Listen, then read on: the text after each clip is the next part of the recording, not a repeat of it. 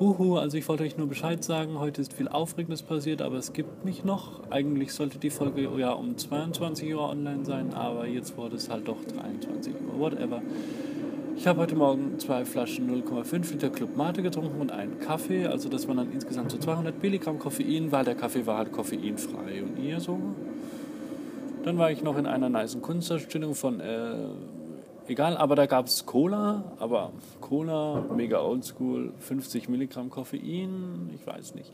Zum Glück war ich danach noch in einer Cocktailbar, gab wohl eine Schlägerei, mega weird, keine Ahnung.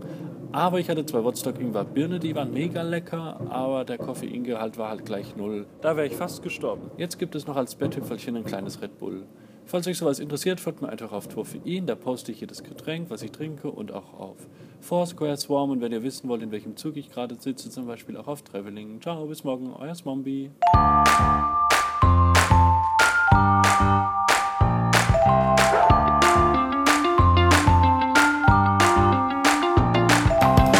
Der will ja nur spielen.